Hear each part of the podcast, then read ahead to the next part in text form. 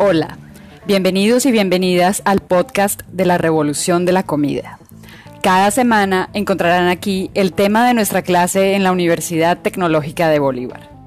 Hablaremos sobre alimentación y cómo las decisiones que tomamos al momento de comer afectan nuestra salud, la salud de nuestra comunidad y la del planeta.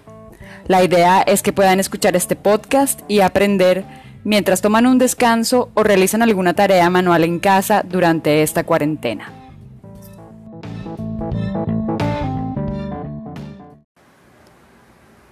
En el episodio de hoy hablaremos acerca de los tipos de alimentos que tenemos a nuestro alcance, cómo escoger aquellos que más nos benefician y evitar los que nos pueden causar daño. Al aprender a distinguir lo que es un alimento verdaderamente nutritivo de lo que es simplemente un producto comestible, se vuelve más sencillo decidir qué comer y qué comprar para lograr una buena alimentación y cuidar nuestra salud. Nuestra manera de alimentarnos hoy en día está basada en tres tipos de alimentos, los naturales, los procesados y los ultraprocesados. Veremos qué son, cómo influyen en la salud, cuál es nuestra relación histórica con ellos y qué consecuencias a nivel cultural y ambiental tiene el consumo de estas tres categorías. Comencemos hablando de los alimentos naturales. Son aquellos obtenidos directamente de la naturaleza, que consumimos tal y como provienen de las plantas o de los animales y que pueden haber sufrido un proceso mínimo de preparación para que puedan ser consumidos o almacenados. Aquí tenemos a las verduras, espinaca, lechuga, selga, cebolla, auyama, los tubérculos o raíces, papa, ñame, yuca, batata, zanahoria, frescos o congelados, los cereales, trigo, avena, cebada, arroz, en grano o molidos, las leguminosas, lentejas, frijoles, garbanzos, que pueden ser frescos o secos, las frutas, frescas o despulpadas y congeladas, los jugos de frutas sin adición de azúcar, las semillas y las nueces, como el ajonjolí, girasol, las nueces del Brasil, almendras. También tenemos los hongos, frescos o secos.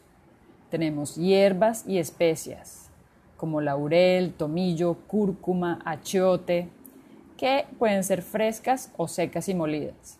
Y aquí también tenemos a las carnes de animales, cerdo, res, aves y pescados, sin piel, lavados, troceados o congelados. Y alimentos producidos por los animales, como los huevos, la leche y la miel. Los alimentos naturales han sido durante la mayor parte de nuestra existencia como especie en el planeta la principal fuente de energía y nutrientes. Estamos hablando de alrededor de 250.000 años que llevamos sobre este exuberante planeta. Nuestro organismo evolucionó durante esos miles de años, adaptándose para extraer numerosos nutrientes presentes en infinidad de variedades de alimentos naturales que aprendimos a reconocer, a recolectar y a cazar.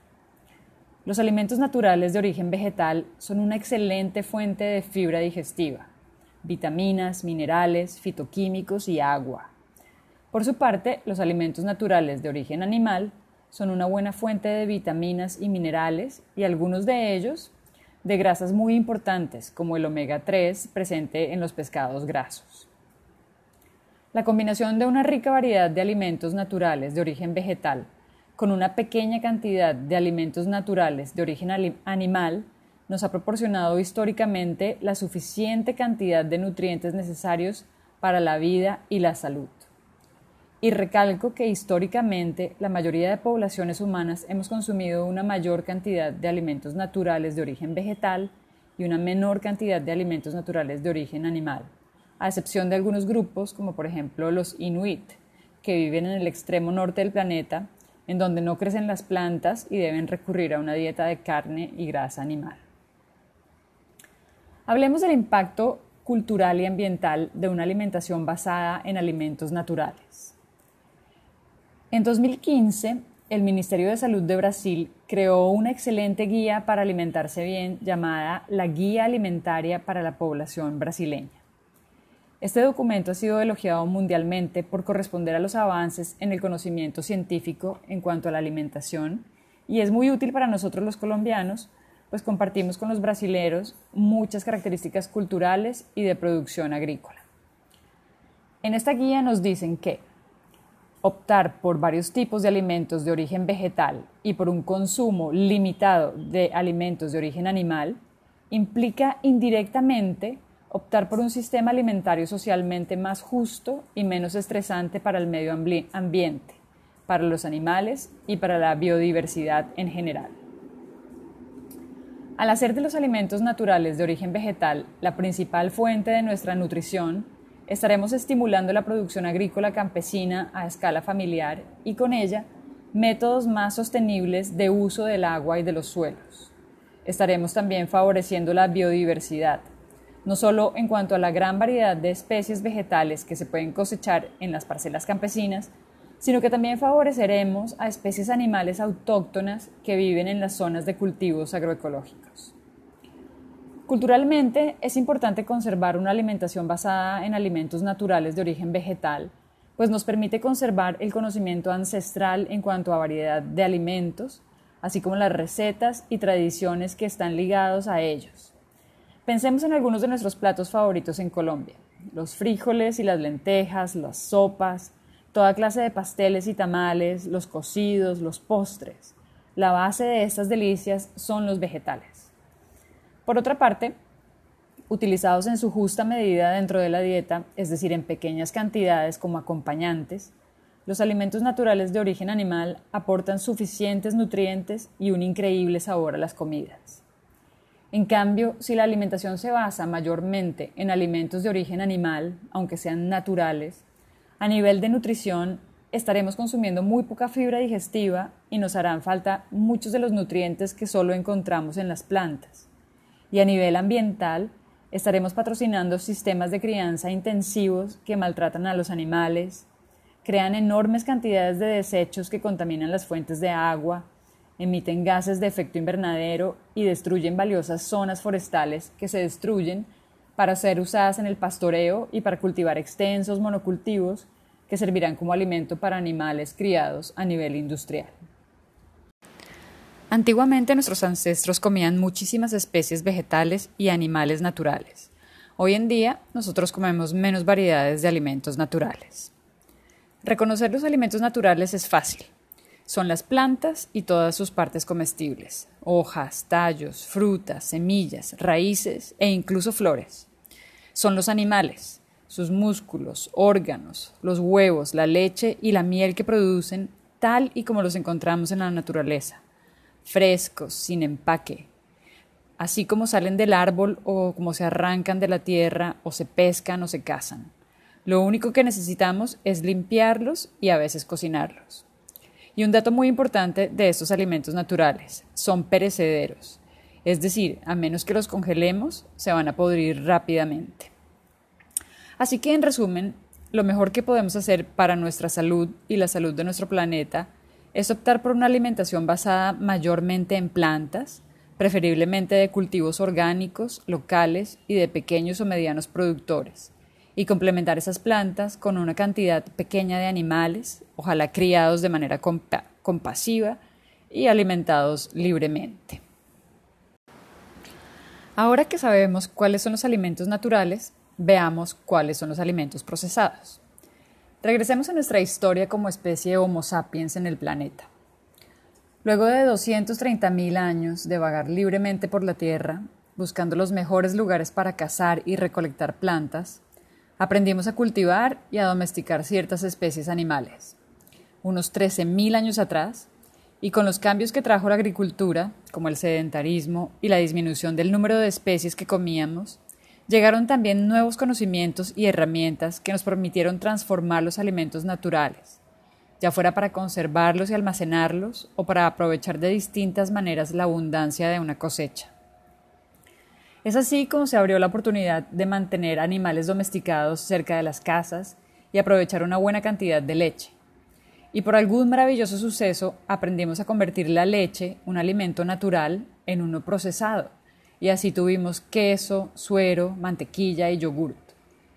Comenzamos entonces a complementar nuestra dieta con alimentos procesados y a disfrutar de nuevos sabores, texturas y efectos. Por esta época Aparecen los molinos y con ellos la harina de trigo y luego el pan. Gracias a los molinos aparece también el aceite de oliva. Aprendimos a fermentar alimentos naturales como la uva, la cebada y otros cereales, y con este proceso empezamos a gozar del vino, la cerveza, el vinagre, el tofu. Desde hace miles de años sabemos salar, ahumar y secar carnes. Perfeccionamos técnicas y combinamos varios ingredientes naturales para obtener nuevos y valiosos alimentos.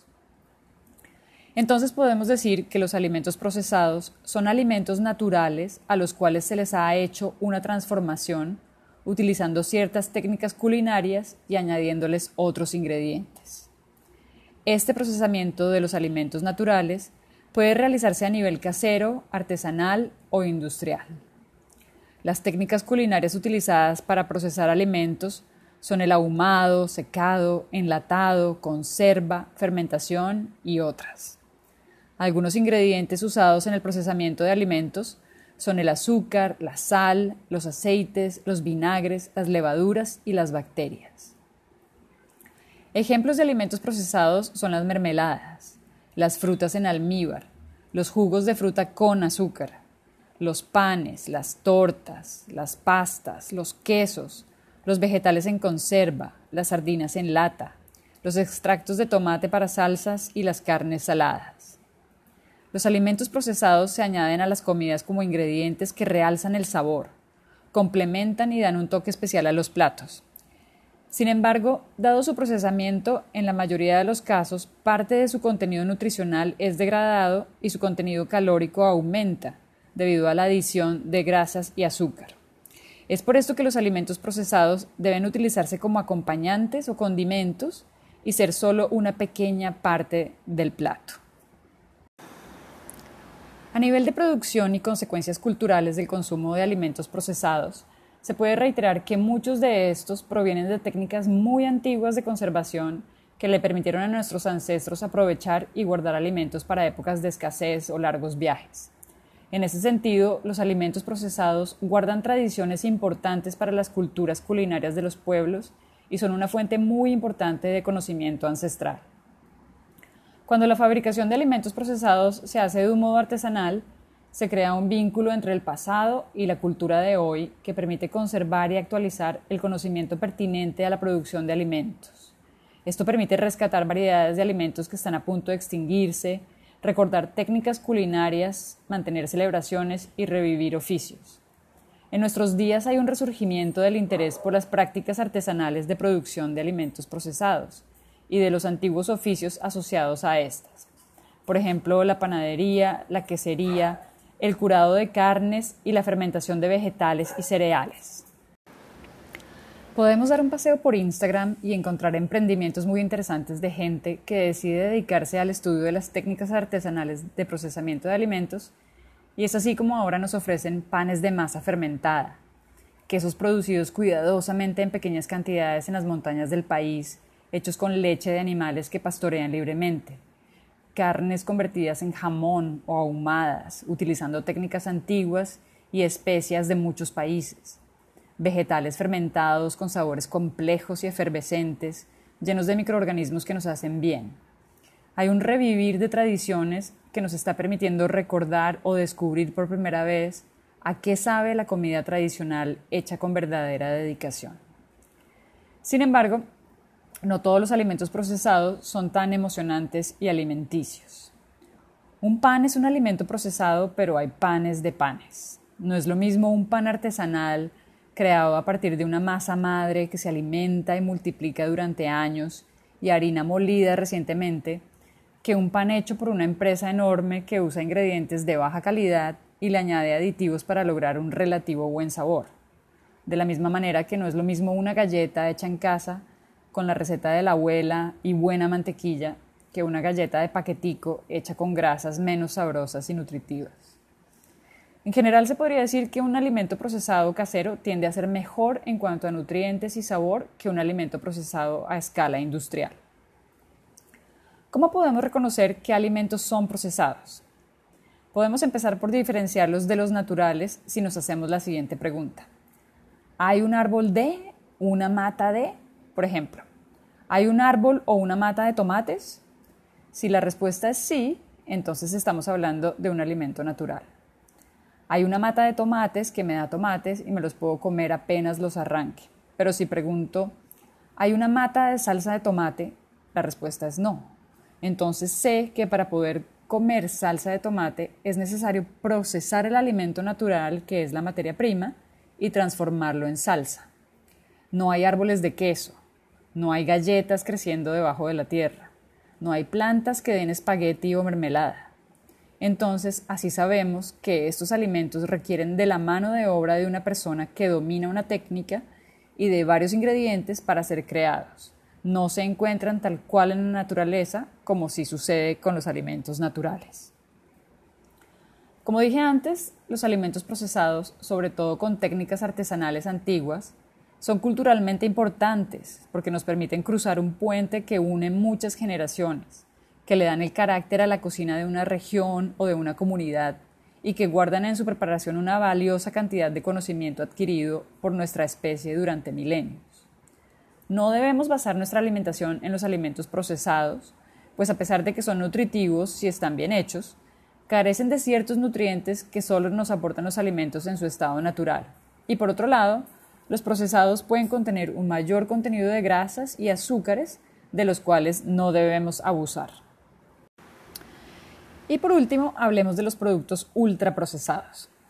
Fíjense que no se llaman alimentos, sino productos, porque los productos ultraprocesados son preparaciones industriales cuyos ingredientes son sustancias extraídas de los alimentos naturales o del petróleo y otras sustancias creadas en laboratorios y que contienen, si acaso, una mínima cantidad de alimentos naturales.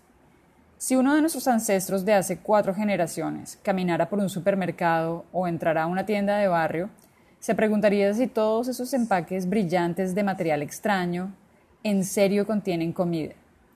Probaría lo que hay en un paquetico y seguramente se maravillaría con la intensidad de los sabores, de lo increíblemente dulce o salado o rojo o azul que es eso que se está llevando a la boca.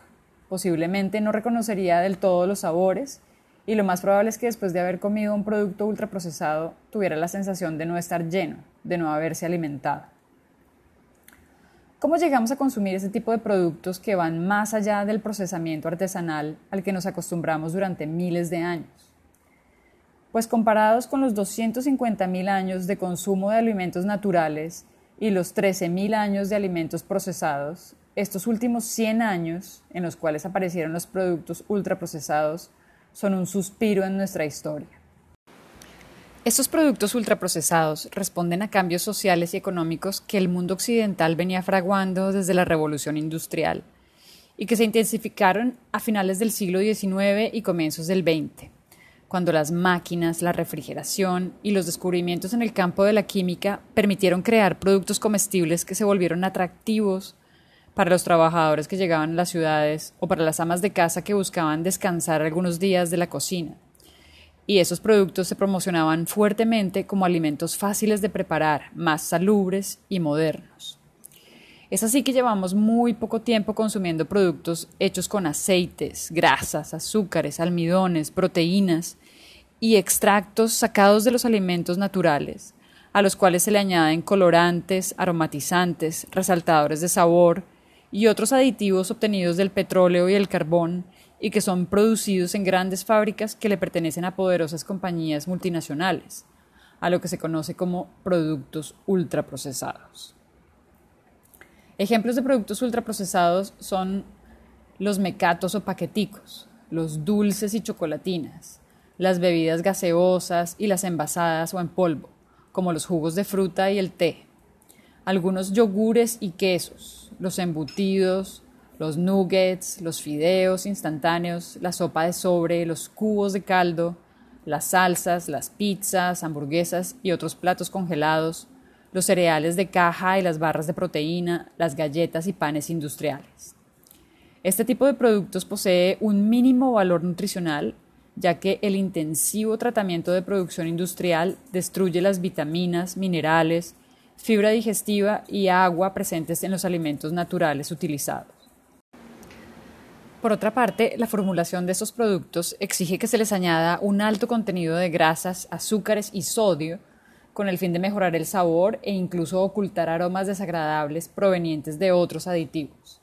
Esto hace que dichos productos aporten una gran carga calórica a la dieta. Veamos una serie de razones por las cuales los productos ultraprocesados no deberían consumirse. Como se dijo antes, a nivel nutricional, el aporte de sustancias importantes para la salud es muy pobre y más bien resulta perjudicial consumir las sustancias extraídas en laboratorios que constituyen la lista de ingredientes de los productos ultraprocesados. Las grasas hidrogenadas, los sustitutos del azúcar, las proteínas aisladas, los aromas artificiales y las fibras añadidas constituyen una carga difícil o incluso imposible de digerir y asimilar para el organismo, creando problemas como taponamiento de arterias, alergias y obesidad. Recordemos que nuestro organismo no se ha adaptado a digerir este tipo de sustancias y quizás nunca llegue a hacerlo. Nuestro sistema digestivo está íntimamente ligado a nuestro cerebro en una relación que ha evolucionado durante milenios en nuestra especie. Tenemos un mecanismo que le permite al organismo calcular el contenido energético y nutritivo de los alimentos naturales para saber cuándo parar de comer. Este mecanismo no funciona adecuadamente al consumir productos ultraprocesados, porque el organismo no reconoce las sustancias ingeridas que los constituyen, porque no son naturales, y no puede estimar si lo consumido ha sido suficiente en cuanto a aporte de energía y nutrientes. Es por esto que el consumo frecuente de productos ultraprocesados está ligado al aumento de peso. Los productos ultraprocesados inducen a consumirlos en gran cantidad e incluso compulsivamente. Esto se debe a que el balance de azúcares, grasas y sodio en ellos los hace irresistibles al paladar.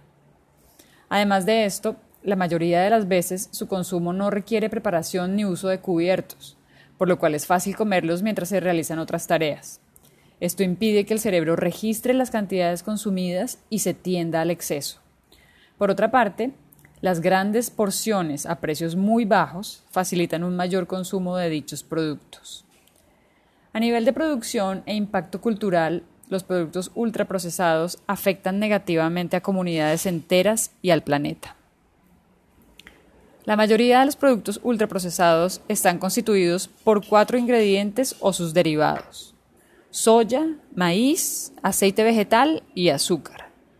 Estos ingredientes provienen de monocultivos que requieren un intensivo uso de agroquímicos, cuyos residuos terminan en los cuerpos de agua y en los suelos durante años, devastando la vida silvestre y comprometiendo el futuro del medio ambiente.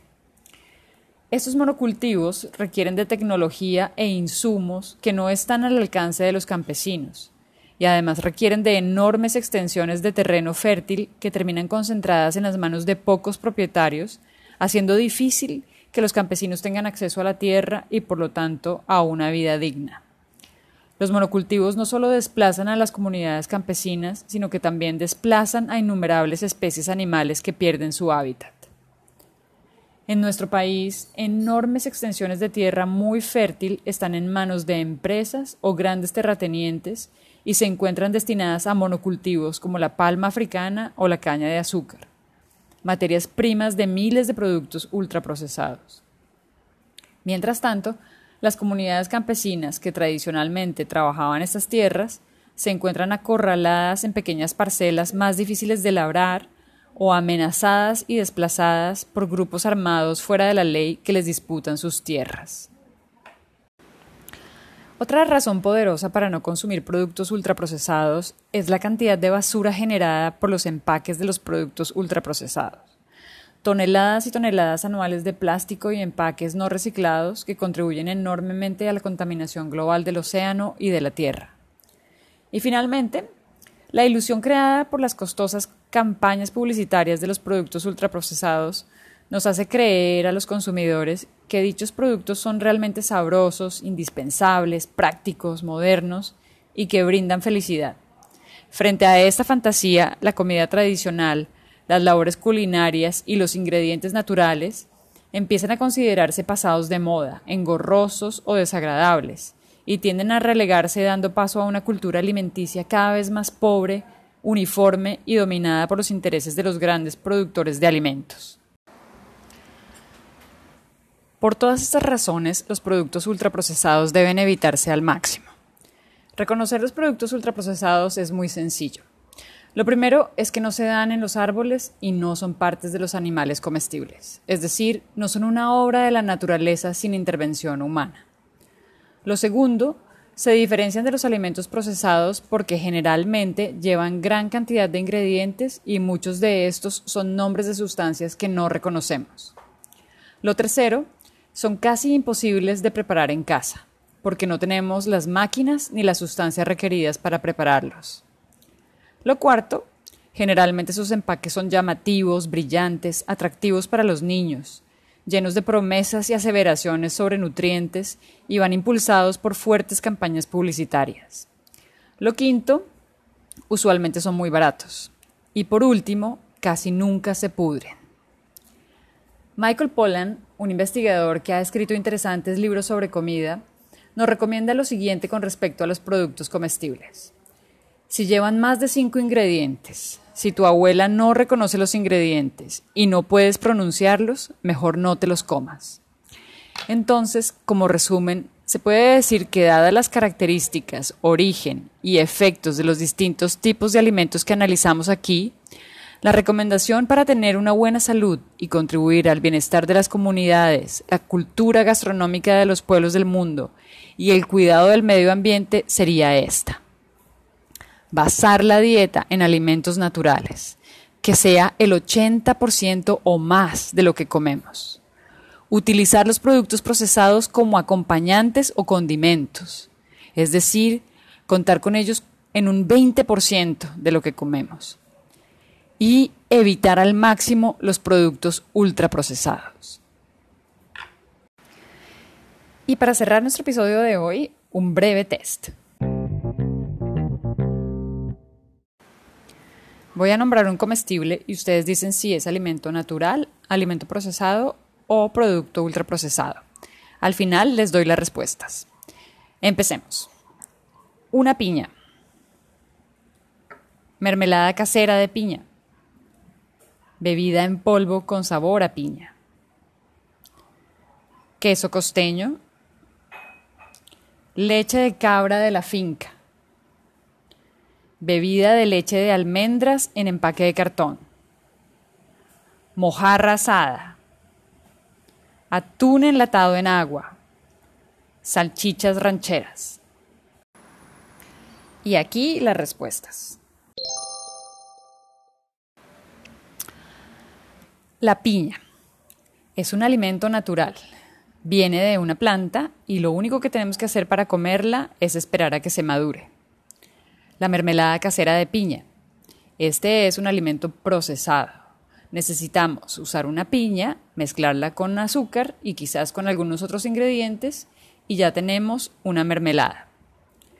Bebida en polvo con sabor a piña. Esto es un producto ultraprocesado. Cuando miramos el empaque de una bebida en polvo con sabor a piña o a cualquier otra fruta, vamos a ver que de fruta solamente tiene el 0.0 algo por ciento, además de montones de ingredientes de nombres desconocidos que facilitan el sabor, el color y la consistencia del producto. Queso costeño es un alimento procesado. Necesitamos partir de la leche, que es un alimento natural, fermentarla y con eso ya vamos a obtener el queso. Leche de cabra de la finca. Es un alimento natural. Lo único que tenemos que hacer es buscar la cabra, ordeñarla y quizás servir la leche para podernosla tomar. Bebida de leche de almendras en empaque de cartón. Es un producto ultraprocesado. De nuevo, si miramos el empaque, nos vamos a dar cuenta que un pequeño porcentaje es almendra, de resto es agua y un montón de sustancias que permiten que una bebida tan frágil como la leche de almendras se mantenga durante meses y meses y meses en las estanterías de un supermercado. Por eso decimos que la bebida de leche de almendras es un producto ultraprocesado, a menos de que se haga en casa. Mojarra asada es un alimento natural. Sencillamente Necesitamos asar la mojarra y comérnosla. Atún enlatado en agua. Es un alimento procesado. El atún pasa por un proceso de cocción y luego se lleva a latas en agua y sal para que se conserven. No tiene nada extraño, solamente atún, agua y sal. Salchichas rancheras. Es un producto ultraprocesado. Si miramos la lista de ingredientes del paquete de salchichas rancheras, nos vamos a dar cuenta que un pequeño porcentaje es carne de verdad y de resto son aditivos, espesantes, que hacen que la salchicha tenga el sabor que nos encanta, pero que cuando lo consideramos un poco más detenidamente, entendemos que no es un alimento procesado realmente, sino más bien ultraprocesado debido a la cantidad de ingredientes que se le añaden. Muy bien, llegamos al final de este episodio. Espero que ahora podamos reconocer cuáles alimentos nos hacen bien y cuáles comestibles debemos evitar y que la reflexión acerca del impacto sobre la salud, las comunidades y el planeta que tienen nuestras decisiones de consumo y de compra nos lleve a escoger bien y a ir transformando con nuestra voz y nuestro dinero el mercado y, por qué no, a la industria de alimentos.